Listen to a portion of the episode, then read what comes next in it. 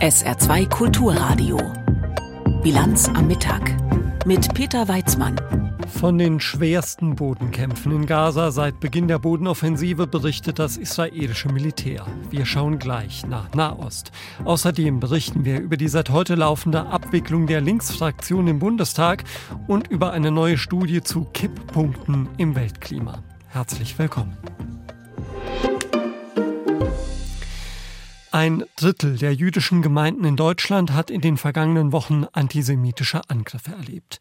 Sie reichten von Schmierereien bis zu persönlichen Beleidigungen, so der Zentralrat der Juden in Deutschland. Zentralratspräsident Josef Schuster spricht von erschütternden Berichten. Ganz offensichtlich haben Antisemiten aller Couleur sich mit dem Nahen Osten also einen neuen Vorwand gesucht, um ihren Hass auf Juden noch mehr auszuleben, als es in den vergangenen Jahren in Deutschland ohnehin schon der Fall war. Nach dem brutalen Terrorangriff vom 7. Oktober kämpft das israelische Militär unterdessen weiter in Gaza mit dem Ziel, die Hamas dauerhaft auszuschalten. Und nach der Waffenruhe sind die Kämpfe nun offenbar intensiver als zuvor. Jan-Christoph Kitzler. Die Kämpfe im Gazastreifen werden weiter mit großer Heftigkeit geführt. Schon gestern sprach ein Kommandeur der israelischen Streitkräfte von den schwersten Kämpfen seit Beginn der Bodenoffensive. Armeesprecher Daniel Hagari erklärte gegenüber der internationalen Presse die aktuelle Lage. Soldaten der israelischen Streitkräfte kämpfen jetzt in Khan Yunis, der Hamas-Hochburg im südlichen Gazastreifen. Unsere Truppen rücken voran und zerstören die militärischen Fähigkeiten der Hamas. Wir sind entschlossen, die Terroristen und ihre Infrastruktur zu zerstören, wie wir es im Norden gemacht haben. Auch im Norden geht der Kampf weiter. Unsere Truppen kämpfen im Herzen von Jabalia und Shuaya. Und sie treffen dort offenbar weiterhin auf erbitterten Widerstand. Davon, dass Israel die Kontrolle im Gazastreifen übernommen hätte, kann noch keine Rede sein. Auch die USA gehen nun offenbar davon aus, dass diese Phase des Gazakrieges noch bis Januar dauern könnte. Und während heftig gekämpft wird, sinken die Chancen, weitere Geiseln auf dem Verhandlungsweg freizubekommen. Osama Hamdan, ein hochrangiges Hamas-Mitglied, machte das in einem Statement aus dem Libanon deutlich, in dem er allerdings nicht erwähnte, dass die Lage der Geiseln dem Terror der Hamas vom 7. Oktober geschuldet ist. Wir betonen, dass es keine Verhandlung oder Austausch gibt ohne den Stopp der Aggression gegen unsere Leute in Gaza. Es gibt ein Risiko, dass die Geiseln durch die brutalen barbarischen Bomben getötet werden. Es ist offensichtlich, dass sich Netanyahu nicht um diese Gefangenen schert und auch nicht um ihre Familien. Er sorgt sich nicht um ihr Leben. Gestern war ein Treffen mit Angehörigen der Geiseln in Tel Aviv auch deshalb im Eklat geendet, weil Ministerpräsident Netanyahu erklärt hatte, es werde wahrscheinlich nicht gelingen, alle Geiseln freizubekommen. Für viele der Angehörigen, die Tage der Hoffnung mit mehr als 100 freigelassenen Geiseln hinter sich haben, setzt die israelische Regierung in diesem Krieg inzwischen die falschen Prioritäten. Indessen gibt es im Gazastreifen auch deutliche Anzeichen, dass die Hamas in der eigenen Bevölkerung an Rückhalt verliert, vor allem wegen der katastrophalen humanitären Lage, unter der die Menschen dort leiden, sagt Ohad Remo, ein Experte für die palästinensischen Gebiete im Channel 12. Die Spannung zwischen der Hamas und der Zivilbevölkerung wird im Süden des Gazastreifens größer und verschlimmert sich. Darüber hinaus wird uns von sehr schwierigen Bedingungen berichtet. Die Situation ist sehr schlimm. Ganze Familien schlafen auf den Straßen. Es gibt kein Wasser, keine Nahrung. Nahrung, kein Gas, nichts dergleichen. Der Grund dafür ist tatsächlich, dass die Hamas einen sehr großen Teil der Hilfslieferungen, die in den Gazastreifen kommen, klaut. Natürlich weiß das auch die Zivilbevölkerung. Israels Regierung und die militärische Führung wissen, dass die Zeit drängt in diesem Krieg, dass der internationale Druck umso größer wird, je schlimmer die humanitäre Lage im Gazastreifen wird. Auch deshalb, so vermuten Militärexperten, gehen Israels Streitkräfte im Gazastreifen nun besonders heftig vor. Verteidigungsminister Joachim Galland sagte dazu gestern Abend. In letzter Zeit wird mir die Frage gestellt, ob wir die Legitimation besitzen, den Krieg weiterzuführen. Darauf antworte ich, wir haben keine Legitimation, den Krieg zu beenden. Es gibt nur eine legitime Sache, die Hamas zu besiegen, zu zerschlagen und zu zerstören, ihr die militärischen und staatlichen Fähigkeiten zu nehmen und die Geiseln zurückzubringen. Wo der Platz für die Bevölkerung im Gazastreifen in diesem Krieg ist, in einem dicht besiedelten Gebiet, in dem sich die Hamas-Terroristen hinter Zivilisten verstecken, ist immer weniger klar. Ein Bericht von Jan-Christoph Kitzler. Das Ende ist da. Am Ende wurde das Ende ausgelöst von Sarah Wagenknecht und ihrer künftigen nach ihr benannten Partei.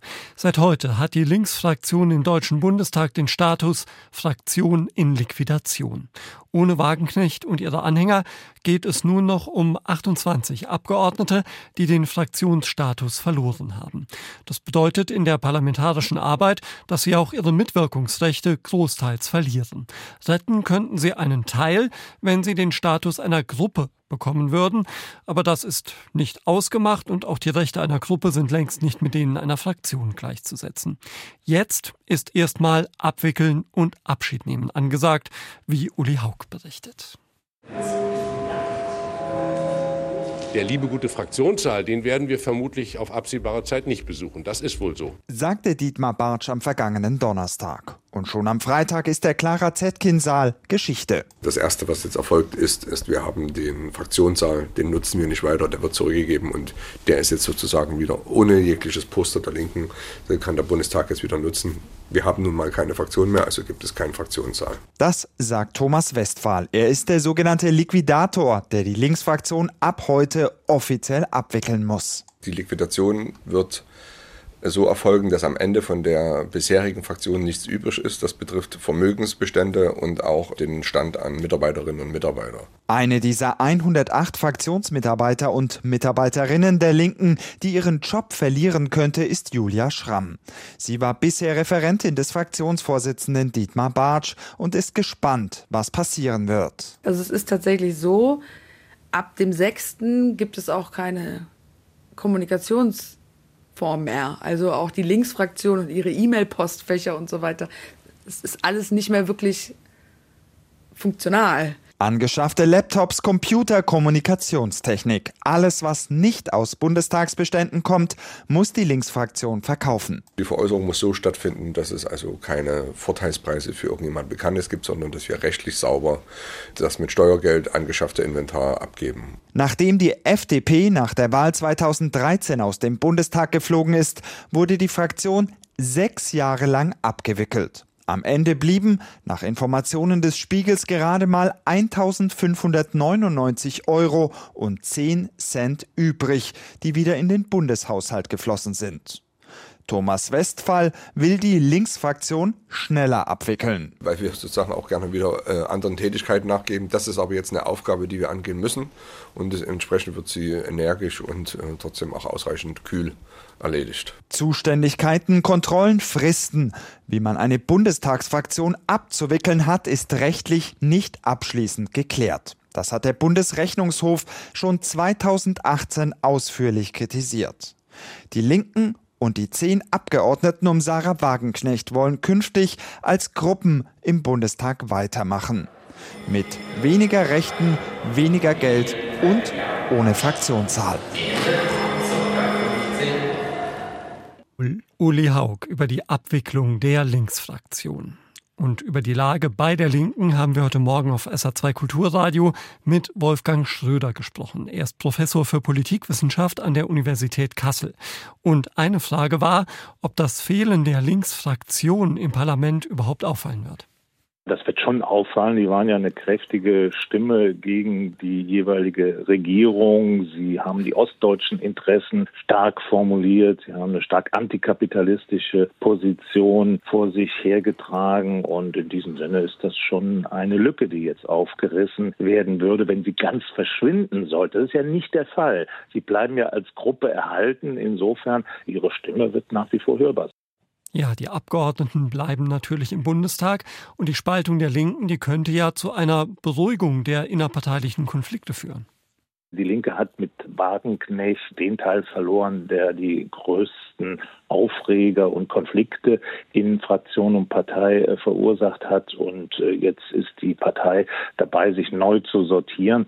Und man sieht, dass mit dem Weggang von Wagenknecht äh, diese Partei nicht einfach befreit was ganz Neues machen kann, sondern unter der Decke wird deutlich, dass jenseits von Wagenknecht natürlich auch nach wie vor große Konflikte in dieser Partei, in dieser Fraktion rumoren. Insofern ist also der Aufspielpunkt Punkt, den Sie sich jetzt so erhofft haben im Sinne einer Befreiung, der ist nach meiner Beobachtung mhm. gar nicht da. Also kein echter Neustart für die Linke, denn es gibt, wie gerade beschrieben, nach wie vor verschiedene Richtungen in der Partei. Wenn man jetzt mal hinschaut, dann sieht man zwei Initiativen innerhalb der Linkspartei. Die eine eher von der Parteiführung eine Linke für alle heißt sie. Und äh, dann gibt's eine Kampagne, wir jetzt hier, die eher so einen trotzkistischen Charakter hat, die auf die Oppositionsrolle der Linkspartei abspielt. Und in diesem Sinne rumort es weiter mhm. in der Linkspartei. Man muss schauen, was sich daraus ergibt. Man konnte das auch beim Augsburger Parteitag jetzt schon sehen mit der Kandidatur von Frau Rakete, dass hier doch Positionen in die Linkspartei reinkommen, die durchaus für Debatten sorgen werden sagt der Politikwissenschaftler Professor Wolfgang Schröder von der Universität Kassel hier auf SA2 Kulturradio. Der große Liona-Zusammenschluss erläuft offenbar nicht ohne Probleme. Im Oktober hatte Schwamm ja den insolventen Konkurrenten Schröder übernommen. Von 220 Mitarbeitern wurden danach aber nur 90 weiter beschäftigt. Laut Gewerkschaft NGG sollten die übrigen Wechselprämien oder Abfindungen erhalten. Außerdem sei vereinbart worden, dass unter anderem noch Überstunden, Urlaubsgelder und anteiliges Weihnachtsgeld bezahlt werden. Das sei für viele ehemalige Beschäftigte aber noch nicht erfolgt, so die Gewerkschaft. Die plant deshalb Klage einzureichen. Jimmy Booth. Neun ehemalige Schröder-Mitarbeiter haben sich bei der NGG in Saarbrücken versammelt. Sie alle haben der Gewerkschaft die Vollmacht erteilt zu klagen. Die Zeit drängt, nach drei Monaten könnten Ansprüche verfallen, sagt NGG-Geschäftsführer Tobias Wolfanger. Wenn der Arbeitgeber es nicht bezahlt, dann musst du es schriftlich geltend machen vorher. Sonst könnte es sein, dass es verfristet. Das heißt, wenn jetzt mal einfach nur darauf zuwartet und hofft, vielleicht kommt es bis Ende Dezember und dann ist es Anfang Januar nicht da, dann ist es verfristet, dann hat keiner mehr Anspruch auf die offenen Gelder. Und das können wir natürlich nicht zulassen. Deswegen hatten wir auch den Arbeitgeber angeschrieben. Wir haben auch schriftliches Statement, bis 30. November ist alles auf jeden Fall bezahlt. Und das ist nicht passiert. Es interessiert mich jetzt eigentlich nicht, ob die das morgen oder übermorgen anweisen. Unsere Geltendmachung, diese Wege machen wir. Wenn das Geld dann in der Zwischenzeit da ist, umso besser. Aber wir werden nicht weiter warten. Die neun potenziellen Kläger waren jahrzehntelang bei Schröder beschäftigt, teilweise fast 40 Jahre. Sie haben als Fahrer und im Versand gearbeitet gearbeitet. Übernommen wurden nach NGG-Angaben vor allem Mitarbeitende aus der Produktion. Die langjährigen Beschäftigten sind enorm verärgert über den Umgang ihres alten Arbeitgebers mit ihnen. Uns ist zugesagt worden, dass Ende September die Auszahlung ist. Und jetzt haben wir mittlerweile Anfang Dezember und es ist immer noch nichts passiert. Man wird also immer nur hingehalten und vertröstet. Es war äh, Katastrophe, alles. Von Anfang an bis zum Schluss. Und das in der Luft hängen lassen, finde ich nicht richtig, weil mir eigentlich alle da immer pflichtbewusst, fleißig da waren, zugegriffen haben, wo es gehabert hat und uns so hinzustellen, das war schon assi. Hauptsache die Gesellschafter haben genug Geld bekommen. Ob das Personal jetzt letztendlich befriedigt aus der Sache rausgeht, ist den Obrigkeiten egal. Die Umstrukturierung ist kompliziert. Die Metzgerei Schwamm hat Schröder nicht als komplette Firma übernommen, es wurde eine neue Schröder GmbH gegründet. Immobilien, Produktionsanlagen und auch Markenrechte gingen an diese über. Juristisch gesehen eine ganz neue Gesellschaft. Die Ansprüche der ehemaligen Mitarbeiter richten sich gegen die alte Firma Schröder. Geschäftsführer Franz Abel will die ausstehenden Gelder schnell ausbezahlen. Was den Mitarbeitern bei Schröder versprochen wurde, wird auch eingehalten und den zeitlichen Versatz dafür entschuldige ich mich. Das liegt schlicht und einfach daran, dass die Unterlagen so komplex waren, dass das in der Zeit mit dem vorhandenen Personal nicht schneller abhandeln konnten. Wenn Klagen kommen, kommen sie halt. Beim Arbeitsgericht ist das mehr oder minder unproblematisch. Wir werden die Beträge sofort anerkennen, so denn sie richtig sind. Das ist nämlich ein nächstes Thema, dass das, was unsere Personalbuchhaltung hergibt und das, was in der Vorstellungswelt einiger Leute existiert, nicht immer kompatibel ist. Nach Angaben der Geschäftsführung sind mit der neuesten Abrechnung 85 Prozent der Überstunden und Urlaubstage ausbezahlt worden. Die noch ausstehenden Zahlungen sollen folgen. Wenn alles geregelt ist, könnte es das für die alte Schröder GmbH gewesen sein. Die Marke Schröder soll aber präsent bleiben als neue Gesellschaft unter dem Dach von Schwamm. Sie hören die Bilanz am Mittag auf SA2 Kulturradio. Wenn das Klima kippt, dann können Veränderungen ziemlich schnell gehen. Über Kipppunkte ist heute beim Weltklimagipfel informiert worden. Gleich unser Thema. Jetzt haben wir erstmal die Meldungen für Sie mit Tanja Philipp Muser. Der russische Präsident Putin ist trotz eines internationalen Haftbefehls in die Vereinigten Arabischen Emirate eingereist. Nach Angaben des Kreml geht es bei dem Arbeitsbesuch um die Zusammenarbeit der beiden Länder und die Lage im Nahen Osten. Anschließend ist eine Weiterreise nach Saudi-Arabien geplant. Trotz des Haftbefehls muss Putin nicht mit einer Festnahme rechnen. Beide Länder sind keine Vertragsparteien des Internationalen Strafgerichtshofs in Den Haag. Die Ampelkoalition ringt weiter um eine Einigung zum Haushalt für das kommende Jahr.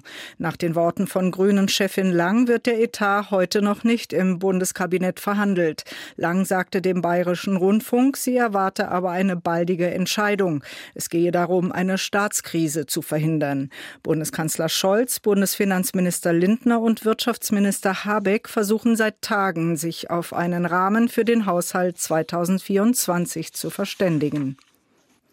Die deutsche Industrie muss einen außergewöhnlich starken Einbruch bei Aufträgen aus dem Ausland verkraften. Nach Angaben des Statistischen Bundesamts hat es im Oktober rund acht Prozent weniger Bestellungen ausländischer Käufer gegeben. Das spürt vor allem der Maschinenbau. Hier sind die Aufträge um über 13 Prozent zurückgegangen. Zur negativen Entwicklung haben insbesondere fehlende Großaufträge beigetragen. Als Gründe werden außerdem steigende Zinsen, hohe Energiepreise Ölpreise und die lahmende Weltkonjunktur genannt. Die Polizei stuft das DFB-Pokalspiel des ersten FC Saarbrücken gegen Eintracht Frankfurt am Abend als Risikospiel ein. Polizeisprecher Lars Sotter sagte im SR, von den erwarteten 16.000 Besuchern seien einige hundert Problemfans. Die Polizei setze darauf, die Fanlager beider Mannschaften konsequent zu trennen. Die Kamphauser Straße in Saarbrücken ist ab 15.30 Uhr gesperrt. Im Wohngebiet Rodenhof dürfen nur Anwohner parken. Franken. Das Spiel des FCS gegen Frankfurt im Ludwigsparkstadion beginnt um 18 Uhr. Statt weniger CO2 hat die Weltbevölkerung in den letzten Jahren mehr CO2 ausgestoßen, wenn wir den kurzen Corona-Knick mal außen vor lassen. Und das nach Jahrzehnten der Debatten und der Warnungen über und vor dem menschengemachten Klimawandel und seinen Folgen. Während man überall auf der Welt mit den Folgen schon heute umgehen muss, wird noch immer diskutiert, wann man aus dem fossilen Zeitalter aussteigen sollte. So auch bei der derzeit laufenden Weltklimakonferenz Nummer 28. Dort ist heute eine Studie zu den sogenannten Kipppunkten vorgestellt worden, also den Punkten, an denen die Veränderungen abrupt, unumkehrbar und sich selbst verstärkend werden. Werner Eckert berichtet. Es ist wie mit der Ladung Sand auf dem Lastwagen. Wenn die Pritsche sich hebt, passiert erstmal gar nichts und dann rutscht plötzlich die ganze Fuhre runter. Professor Johann Rockström vom Potsdam Institut für Klimafolgenforschung PIC beschreibt das so. Kippelemente sichern die Stabilität des Systems über lange Zeit, aber Überschreitet man sie, können sie sich nicht rückholbar in einen Zustand verschieben, der unsere Überlebensfähigkeit gefährdet und eine Entwicklung zu noch mehr Temperaturerhöhungen einleitet. Deshalb wollen wir von diesen Kipppunkten wegbleiben. Und Professor Tim Lenton von der University of Exeter bringt es auf die kurze Formel. Ein Kipppunkt ist, wenn eine kleine Veränderung einen großen Unterschied macht. Er warnt vor dem katastrophalen Weg, auf dem sich die Menschheit befindet. Wir sind jetzt klar in der Gefahrenzone, sind dabei, solche Kippelemente auszulösen, schon bei der derzeitigen Temperaturerhöhung von 1,1 bis 1,2 Grad. Im Global Tipping Points Report haben erstmals 200 Wissenschaftlerinnen und Wissenschaftler auf 500 Seiten eine umfassende Bestandsaufnahme gemacht. Ergebnis, fünf von 26 Kippelementen sind bereits heute in akuter Gefahr. Die Warmwasserkorallen trifft es und schlimmer die polaren Eisschilde. Und die Gefahren wachsen mit jedem Zehntel Grad, sagt Tim Lenton. Betroffen möglicherweise auch die Meeresströmungen im Nordatlantik, zu denen der Golfstrom gehört. Die neuen Modelle zeigen, dass auch die in Gefahr sind, mit immerhin 20 Prozent Wahrscheinlichkeit bei der derzeitigen Temperaturerhöhung.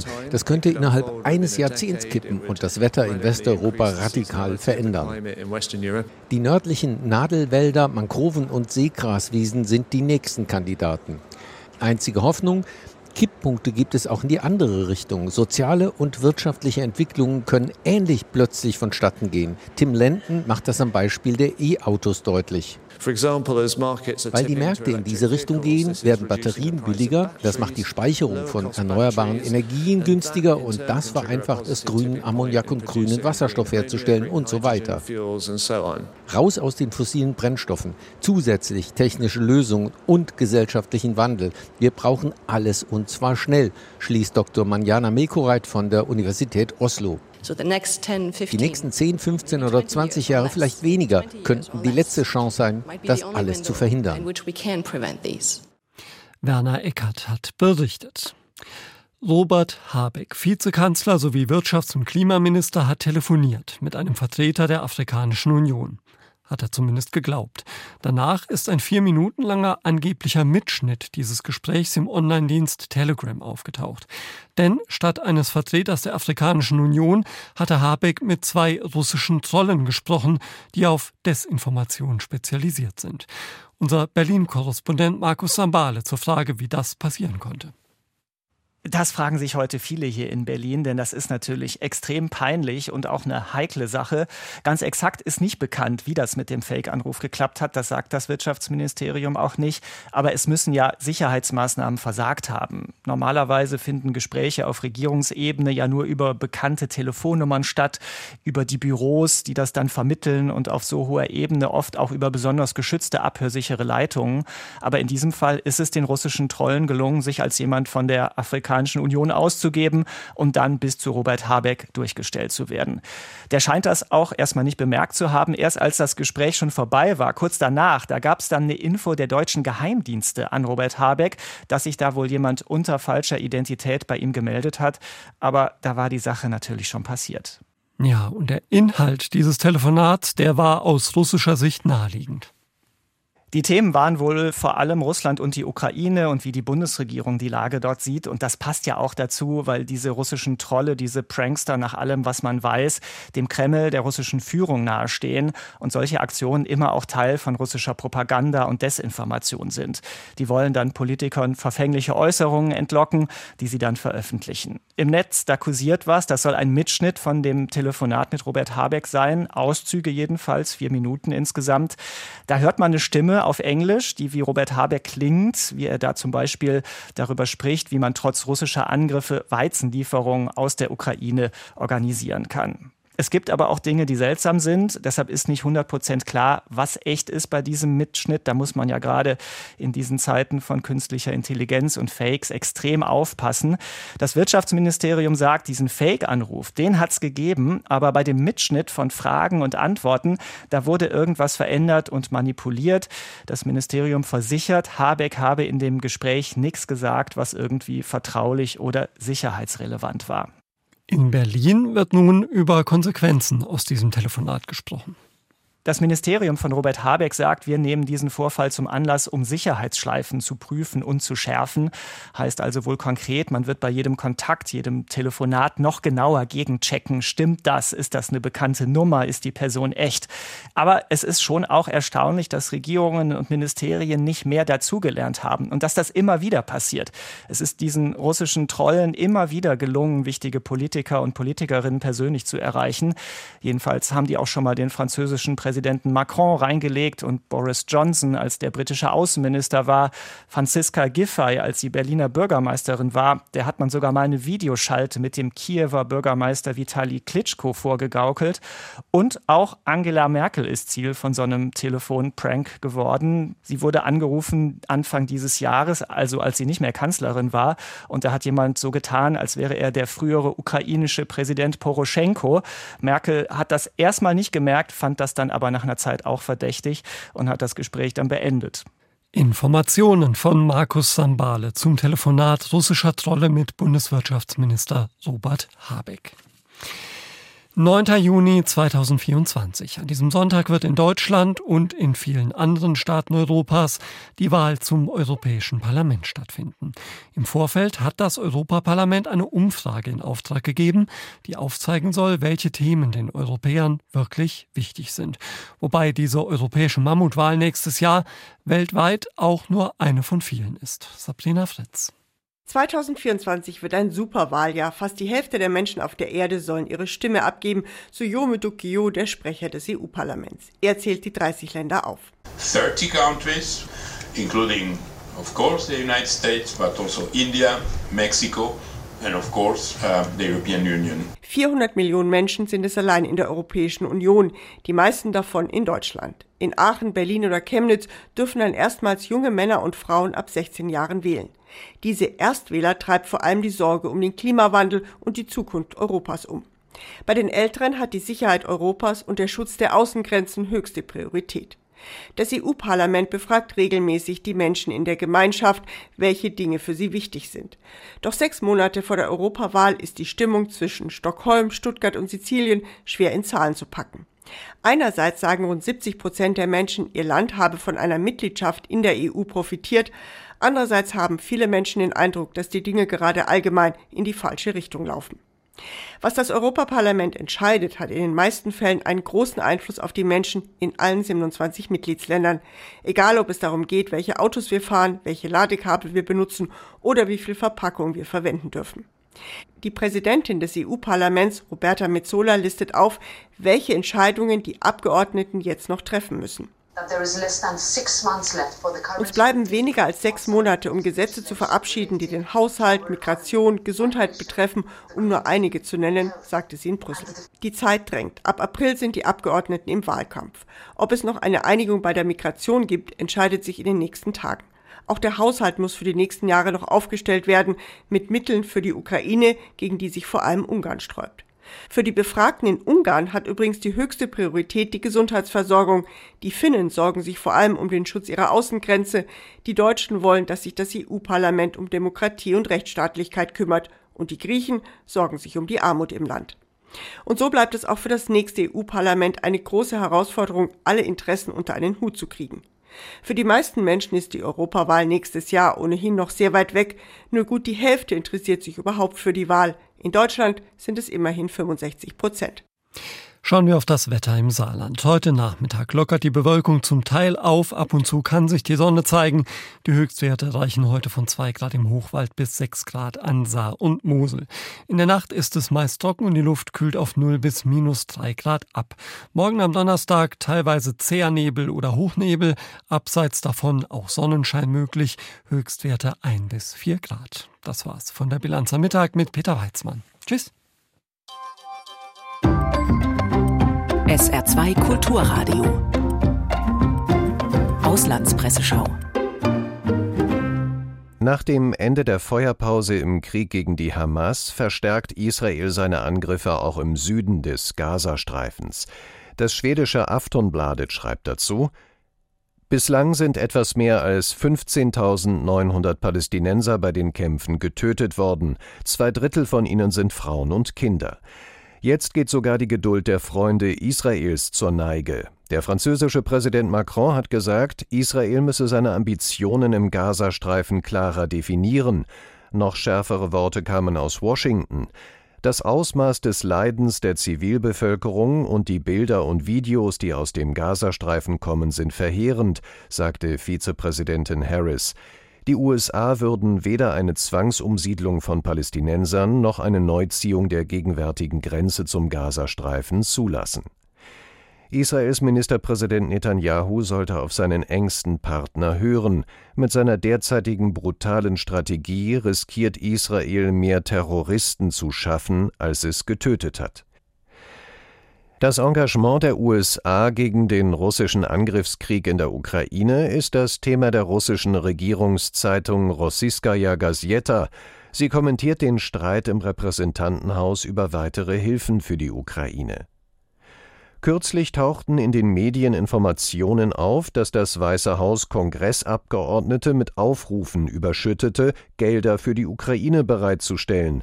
Zugleich operiert Präsident Biden nun nicht mehr mit Pathos geladenen Parolen, sondern übernimmt die Rhetorik seines Vorgängers Trump. Insbesondere will der Chef des Weißen Hauses die Kongressabgeordneten davon überzeugen, dass Waffenlieferungen an die Ukraine neue Aufträge und Arbeitsplätze für die amerikanische Verteidigungsindustrie bedeuten und somit einen Gewinn für die US-Wirtschaft. Und auch in der EU bahnt sich Streit über neue Ukraine-Hilfen an. Ungarns Regierungschef Orban hat in einem Schreiben an EU-Ratspräsident Michel die Beitrittsgespräche mit der Ukraine sowie weitere Unterstützung für das Land in Höhe von 50 Milliarden Euro in Frage gestellt. De Volkskrant aus den Niederlanden meint dazu, für das Ansehen der EU wäre ein doppeltes Nein zur Ukraine desaströs. Es wäre ein Schlag ins Gesicht für Präsident Zelensky, wenn er das EU-Versprechen an seine Bürger trotz aller Reformen nicht einhalten kann. Noch härter wäre der Schlag, wenn die EU kein Geld zur Verfügung stellen kann, während die Milliarden aus den USA ebenfalls ins Stocken zu geraten drohen. Dann könnte die Europäische Union ihre Ambitionen als geopolitischer Akteur auf den Müllhaufen werfen. Das waren Auszüge aus Kommentaren der internationalen Presse, zusammengestellt von Tarek Yusbashi.